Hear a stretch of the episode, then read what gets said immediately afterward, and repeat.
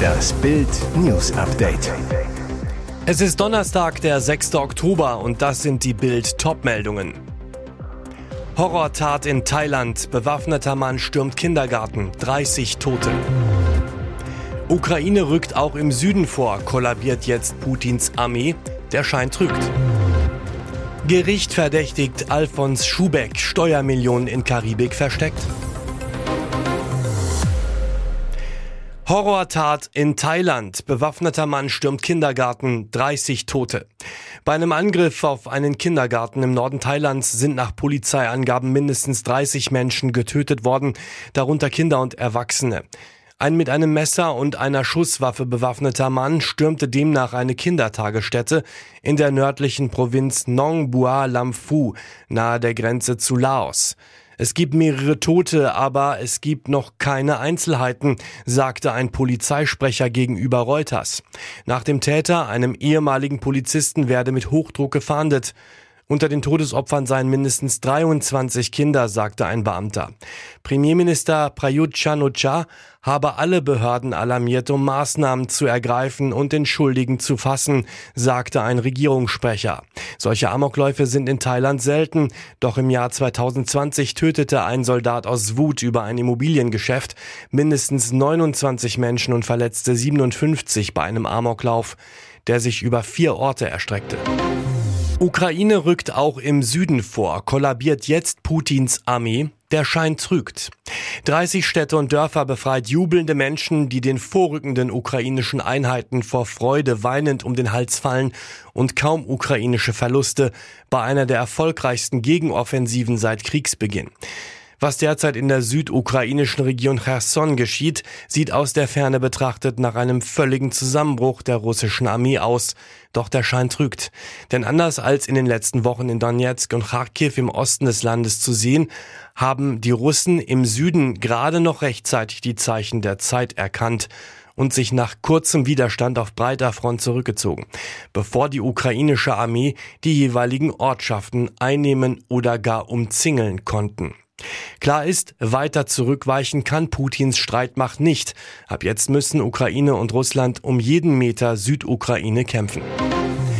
Die meisten Delikte gehen aufs prorussische Konto. Mehr als 1000 Straftaten in NRW wegen Putins Krieg.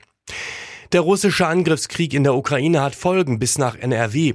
Die Sicherheitsbehörden registrierten in Nordrhein-Westfalen bisher exakt 1058 Straftaten, die einen Bezug zu dem militärischen Konflikt in Osteuropa haben.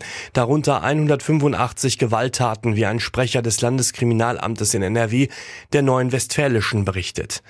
Das ist etwa jede fünfte bis sechste Tat. 76 Taten sind Sexualdelikte.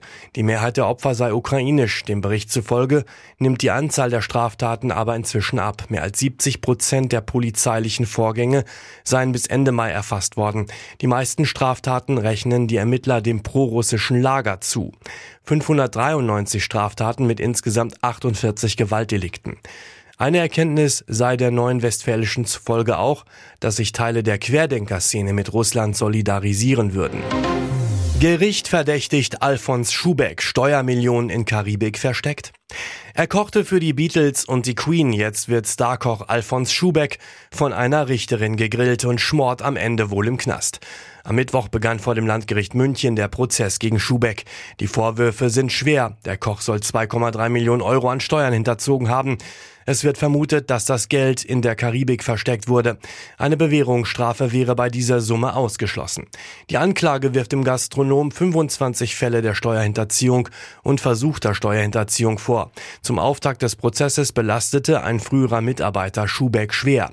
Computerexperte Jürgen W. sagte aus, dass er für mehrere Restaurants des Starkochs spezielle Programme in den Kassensystemen installiert habe. Damit habe Schubeck nachträglich Beträge löschen, den zu versteuernden Umsatz verringern können. Ermittler des Finanzamts wurden misstrauisch, weil einzelne Bons nicht wie sonst üblich auf Thermopapier ausgedruckt worden waren. Schubeck selbst schwieg zu Beginn des Prozesses. Seine Verteidiger bestritten die Vorwürfe. Alles zum Schubeck-Prozess lesen Sie auf Bild.de. Überraschende Wende. Einigung mit der Familie der toten Kamerafrau. Rust-Film wird fertig gedreht. Mit Baldwin. Unglaubliche Entwicklungen im Fall Rust. Hollywood-Star Alec Baldwin hat nach dem tödlichen Schuss auf die Kamerafrau Harlene Hutchins beim Western-Dreh jetzt eine außergerichtliche Einigung mit der Familie der Toten erzielt. Das hat er am Mittwoch auf Instagram bekannt gegeben. Wir sind all jenen dankbar, die zur Lösung dieser tragischen und schmerzhaften Situation beigetragen haben. Es sei allen stets darum gegangen, was das Beste für Hutchins Sohn sei, erklärte Baldwin. Doch nicht nur das. Der Hammer. Hutchins Witwer Matthew, der Baldwin und weitere Produzenten des Westerns Rust im Februar verklagt hatte, erklärte jetzt, der Film soll ab Januar 2023 zu Ende gedreht werden. Seine Rolle dabei Executive Producer, also eine komplette Kehrtwende. Er habe außerdem die Klage zurückgezogen. US-Medienberichten zufolge wird Hutchins so einen Teil der Filmeinnahmen erhalten. Die Vereinbarung muss noch von einem Gericht abgesegnet werden. Baldwin hatte im Oktober 2021 während Dreharbeiten zu dem Low-Budget-Western Rust im Bundesstaat New Mexico versehentlich die 42-jährige Kamerafrau Hutchins mit einer Requisitenwaffe erschossen. Der Revolver war mit mindestens einer echten Kugel geladen, wie später herauskam. Wie das geschehen konnte, ist bislang unklar. Und jetzt weitere wichtige Meldungen des Tages vom Bild Newsdesk. Studentin nach Clubbesuch ermordet und in Fluss geworfen. Hannas Elternhaus war nur zehn Minuten entfernt. 40-köpfige Sonderkommission jagt den Killer. Ihr Blick geht zu Boden, die linke Hand ist leicht geballt. Es ist das letzte Foto, das Hanna W. aus Aschau im Chiemgau zeigt. Zwölf Stunden nach der Aufnahme zogen Feuerwehrleute ihre Leiche aus der Prien. Die Studentin wurde ermordet und in den Fluss geworfen. Jetzt sucht die 40-köpfige Soko Club der Kripo Rosenheim nach dem Killer der Studentin. In der Nacht zum Montag war Hanna W. im Musikclub Eiskeller. Die Kamera am Ausgang zeigt, wie sie den Club gegen 2.30 Uhr allein verließ. Die Ermittler vermuten, dass sie nach Hause laufen wollte. Ihr Elternhaus ist zehn Minuten entfernt. Ein Nachbar zur Bild, eigentlich wollte ein Bekannter sie abholen, doch als er am Eiskeller eintraf, war sie schon weg. Wahrscheinlich hatte der Täter der Studentin vor der Disco aufgelauert, denn der Fluss, in dem sie später gefunden wurde, liegt in der entgegengesetzten Richtung. Der Fundort scheint nicht der Tatort zu sein, sagt ein Polizeisprecher. Preisanalyse für Ferienunterkünfte trotz Teuerkrise günstig Urlaub machen. Stress, Sorgen und Ängste. Die allgemeine Krisensituation strapaziert nicht nur unseren Geldbeutel, sondern auch unsere Nerven. Gerade deshalb käme eine Auszeit jetzt sehr gelegen. Aber wohin soll es gehen? Der Sommerurlaub hat das Freizeitbudget auf dem Konto schon gut schrumpfen lassen.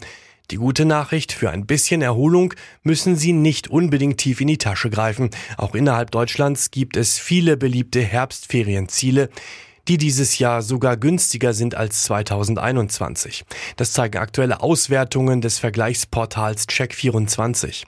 Die Untersuchungen ergaben, dass 2022 die sechs meistgebuchten Regionen in Deutschland liegen und das trotz Ende der Corona-bedingten Reisebeschränkungen. Am beliebtesten sind laut dem Reiseportal Ferienwohnungen in Mecklenburg-Vorpommern. Überraschend, trotz der hohen Nachfrage sind die Preise für Unterkünfte im Bundesland an der Ostseeküste im Vergleich zum Vorjahr leicht zurückgegangen. Zahlten Urlauber 2021 für ihre Unterkunft im Schnitt 110 Euro pro Nacht, sind es diesen Herbst durchschnittlich 107 Euro. Mehr dazu gibt's auf Bild.de. Schlechte Nachrichten von Gwyn, Sorge um unsere Sommerheldin. Große Sorgen um EM-Heldin Julia Gwynn. Am Freitag sollte die Verteidigerin des FC Bayern mit der deutschen Nationalelf vor voller Hütte in Dresden gegen Frankreich spielen, in der ersten Heimpartie seit der EM. Doch statt Euphorie gibt es jetzt Bangen um Gwynn. Die Nationalspielerin verletzte sich am Mittwochmittag im Training der Nationalelf am Knie. Sie reiste sofort aus Dresden ab, um sich bei ihren Ärzten untersuchen zu lassen. Unter anderem sollen die Röntgenbilder eines MRT Aufschluss über die Schwere der Schäden im Knie geben. Kein gutes Zeichen. Vorerst konnte niemand Entwarnung geben, dass Gwyn nur leicht verletzt ist. Damit steht weiterhin zu befürchten, dass sie nicht nur im Länderspiel am Freitag fehlt. Sofort werden böse Erinnerungen wach. Vor fast genau zwei Jahren verletzte sich Gwyn in einem Länderspiel, riss sich das Kreuzband und fiel monatelang aus. Gwyn spielte eine starke EM, wurde mit Deutschland Vize-Europameister, musste aber bereits in diesem August bei beiden WM-Quali-Spielen in Bulgarien und der Türkei wegen Knieproblemen absagen. Im kommenden Sommer findet die WM in Australien und Neuseeland statt, hoffentlich mit Gewinn. Hier ist das Bild News Update. Und das ist heute auch noch hörenswert. Endlich eine gute Nachricht. Der Preis für europäisches Erdgas ist am Mittwoch tatsächlich merklich gefallen und erreicht ein Zwei-Monatstief. Der Terminkontrakt für niederländisches Erdgas sank am Mittwochvormittag um rund 6 Prozent auf 160 Euro für eine Megawattstunde. Mit 155 Euro erreichte er zeitweise den niedrigsten Stand seit Ende Juli. Großes Aber. Die Erdgaspreise befinden sich damit jedoch weiter im historischen Vergleich auf einem sehr hohen Niveau. Jetzt gibt es zwar keine Entwarnung, aber es gibt einen Hoffnungsschimmer. Fakt ist, Russland will nach einem kurzen Lieferstopp wieder Gas durch Österreich nach Italien pumpen. Es sei mit den italienischen Abnehmern eine Lösung des Problems gefunden worden, teilte der russische Staatskonzern Gazprom am Mittwoch mit.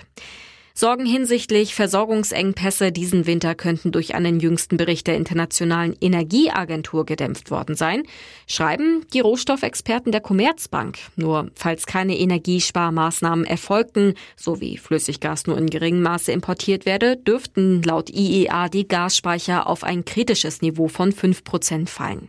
Aktuell liegt der Gasspeicherstand bei 92,5 Prozent. Rein in den Knast, raus aus dem Knast, wieder rein und raus. Hochstaplerin Anna Sorokin soll auf Kaution aus der Abschiebehaft raus. Als angebliche deutsche Millionenerbin Anna Delvey zockte sie jahrelang die New Yorker High Society ab und erschlich sich ein exklusives Luxusleben. Dafür wanderte sie ins Gefängnis, wurde entlassen, um nur sechs Wochen später wieder verhaftet zu werden. Jetzt ist also die Freiheit erneut ganz nah. Sorokin war zuletzt 17 Monate lang in Gewahrsam der US-amerikanischen Einwanderungs- und Zollbehörde, weil sie ihr Visum überzogen hatte. Ein Richter entschied nun, dass sie aus dem Gefängnis entlassen werden kann. Die Deutsch-Russin ist dann zumindest so lange frei, bis das Einwanderungsgericht in letzter Instanz sein Urteil fällt, ob sie in den USA bleiben darf oder nach Deutschland abgeschoben wird. Neben dem Hinterlegen einer Kaution in Höhe von 10.000 Dollar soll Anna unter Hausarrest stehen und wird rund um die Uhr elektronisch überwacht. Außerdem wurde ihr die Nutzung aller Social-Media-Plattformen, einschließlich Instagram, Twitter, Facebook und TikTok, verboten. Allein auf Instagram hat sie eine Million Follower. Weitere spannende Nachrichten, Interviews, Live-Schalten und Hintergründe hört ihr mit Bild TV Audio. Unser Fernsehsignal gibt es als Stream zum Hören über TuneIn und die TuneIn-App auf mehr als 200 Plattformen, Smart Speakern und vernetzten Geräten.